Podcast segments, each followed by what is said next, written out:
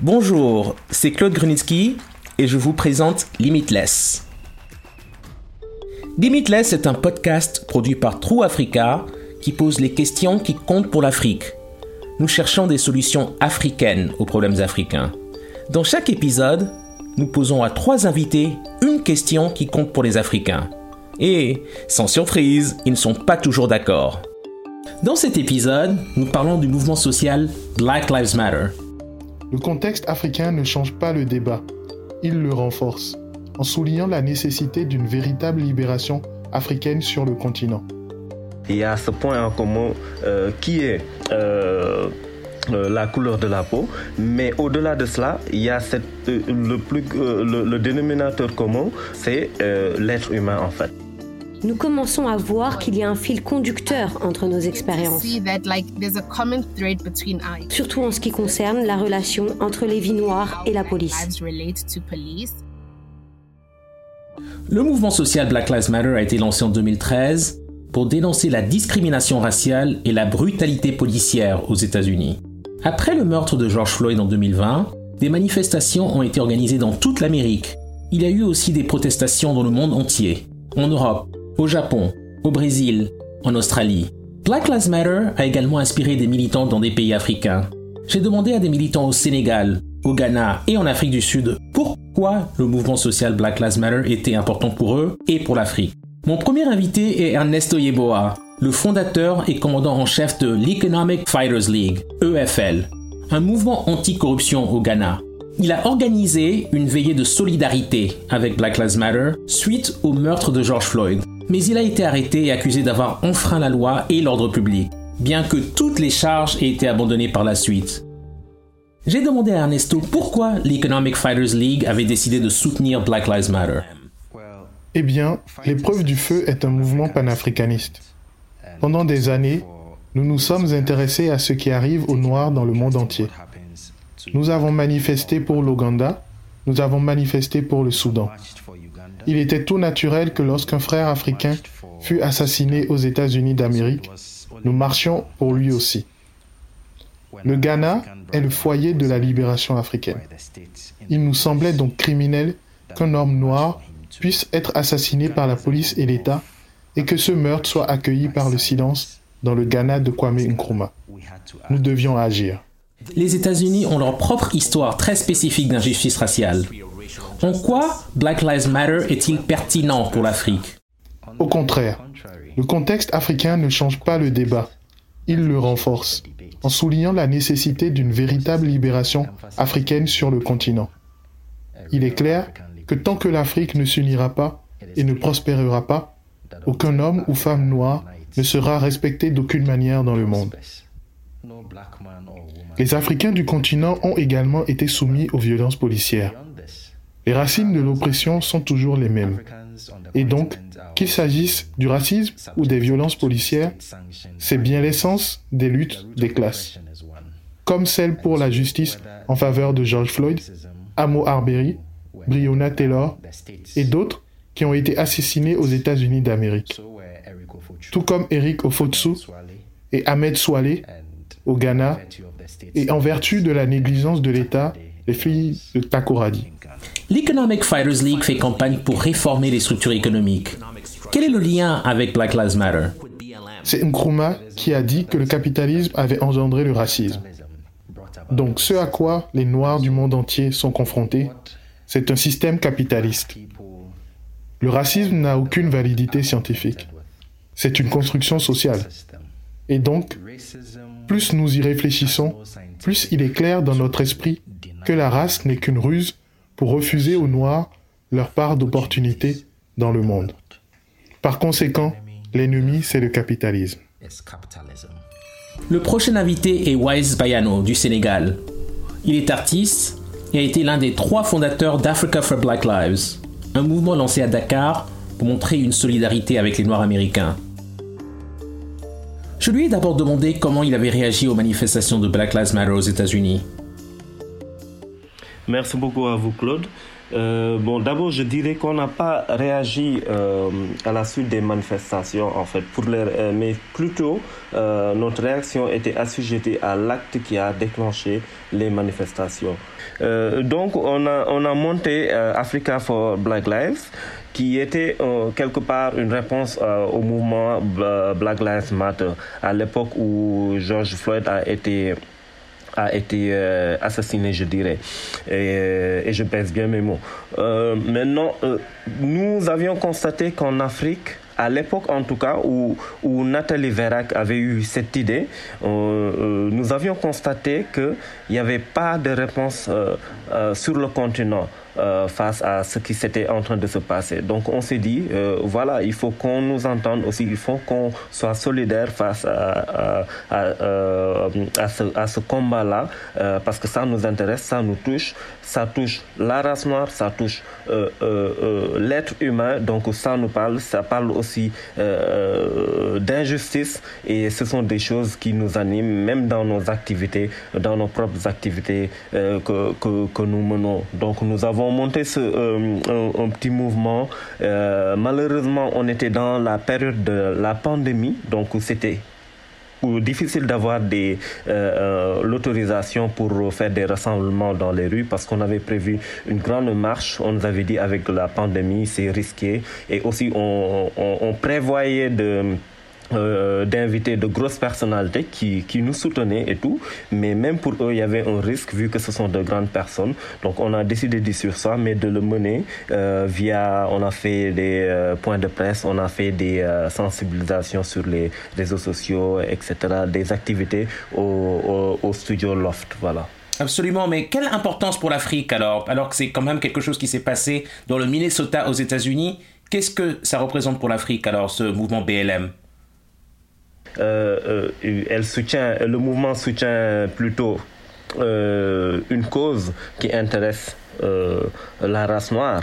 Et on sait que l'Afrique est le berceau de cette race noire-là. Donc tous ces, tous ces noirs-là, même s'ils sont nés aux États-Unis, ont des origines africaines. Et que aussi, nous ne sommes pas en fait en marge de subir cette euh, violence-là, moi, mon frère, mon fils, ma soeur, etc., mon cousin ou, bien un ami euh, qui se trouve en Afrique du Sud, etc., parce qu'on est dans un monde où on est appelé à voyager, à bouger, à aller vers euh, d'autres territoires, d'autres horizons. Et si demain on se retrouve aux États-Unis et même, même pas aux États-Unis, peut-être en France, en, en, Russie, en Chine, etc., et qu'on subisse ce même, ces, ces, mêmes actes-là, c'est quelque chose qui nous touche en fait automatiquement parce que déjà, il y a ce point en commun euh, qui est euh, euh, la couleur de la peau, mais au-delà de cela, il y a cette, le, plus, le, dénominateur commun, et l'autre dénominateur commun, c'est l'être humain en fait, l'être humain qui, qui subit une certaine injustice, une certaine violence. Absolument, moi, moi ça me parle ce que vous dites, mais pour conclure, est-ce que vous pensez que le mouvement BLM a changé quelque chose en Afrique? Euh, oh, oui, euh, dans, dans, un certain sens où euh, on parle de réveil, d'éveil de, conscience en fait d'éveil de conscience. Mais ce sont des combats qui ont, été qui ont déjà existé hein, à d'autres niveaux ou bien à d'autres grandes, comment dirais-je, envergures.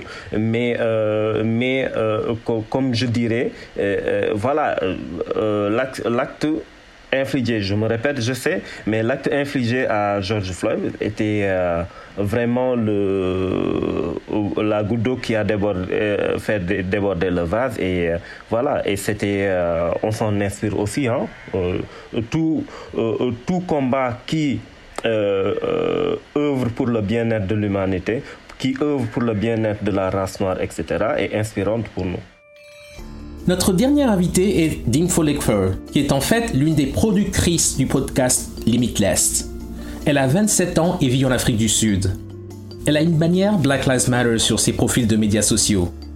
J'étais donc curieux de savoir pourquoi le mouvement a autant d'importance pour elle. Yeah, oui, c'est vraiment intéressant d'être de ce côté, je dois dire. Mais je pense que Black Lives Matter est évidemment un mouvement politique. Mais l'objectif est vraiment de s'assurer que nous créons des espaces sûrs et confortables pour toutes les personnes noires, en particulier les personnes noires dont les voix ont été cantonnées à la périphérie et qui n'ont pas toujours eu une existence sûre et confortable. Nous parlons donc de personnes noires homosexuelles, des personnes noires qui sont handicapées, des femmes noires en particulier. Et si c'est notre point de départ, juste créer une existence facile et sûre pour les personnes noires, alors ce genre de mouvement et ses principes seront pertinents partout où il y a des personnes noires. Si vous m'interrogez sur mon expérience en Afrique du Sud, il est très difficile d'en parler sans évoquer le fait qu'il y a une oppression historique. Il y a des choses historiques qui sont structurelles et qui font qu'il m'est difficile de naviguer dans la vie de ce pays politiquement, socialement, économiquement et autrement. Je pense donc que le mouvement Black Lives Matter, pour moi, en tant que jeune africaine du moins, est aussi de savoir comment penser à une existence et à une identité qui ne soit pas si étroitement liée à mon oppression et à ma souffrance permanente. Mais pensez-vous que beaucoup d'Africains savent réellement comment le mouvement a commencé? Si vous demandez l'histoire du mouvement en lui-même, je ne pense pas que beaucoup d'entre nous, en particulier les jeunes de ma tranche d'âge, connaissent l'histoire. Parce que comme vous le dites, ça a commencé en 2013. Beaucoup d'entre nous n'étaient même pas sur Twitter à l'époque, non? Je pense que j'avais 18 ans ou quelque chose comme ça. Mais je pense qu'à mesure que nous nous mondialisons, surtout en ligne, et que nous commençons à partager nos histoires, Trayvon Martin et plus récemment George Floyd, nous commençons à voir qu'il y a un fil conducteur entre nos expériences. Surtout en ce qui concerne la relation entre les vies noires et la police. Et pensez-vous que c'est aussi pertinent en dehors des pays africains qui n'ont pas une population blanche substantielle, comme c'est le cas en Afrique du Sud je ne pense pas que ce soit nécessairement une question de population noire contre population blanche. Si vous suivez Black Lives Matter sur les médias sociaux et que vous lisez les raisons pour lesquelles ce mouvement dit exister, c'est pour essayer de démanteler la suprématie blanche en reconnaissant qu'elle peut être très violente pour les communautés noires.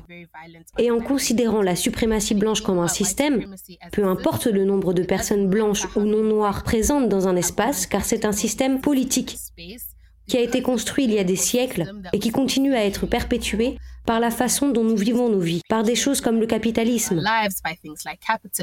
C'est une menace potentielle pour les personnes noires partout, quel que soit le nombre de jeunes, blancs ou noirs présents dans un espace.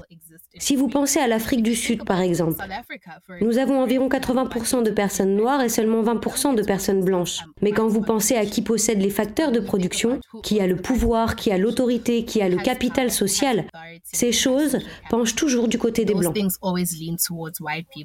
Et donc, euh, laissez-moi vous demander pourquoi vous l'avez sur votre profil Twitter. Pourquoi est-ce important pour vous?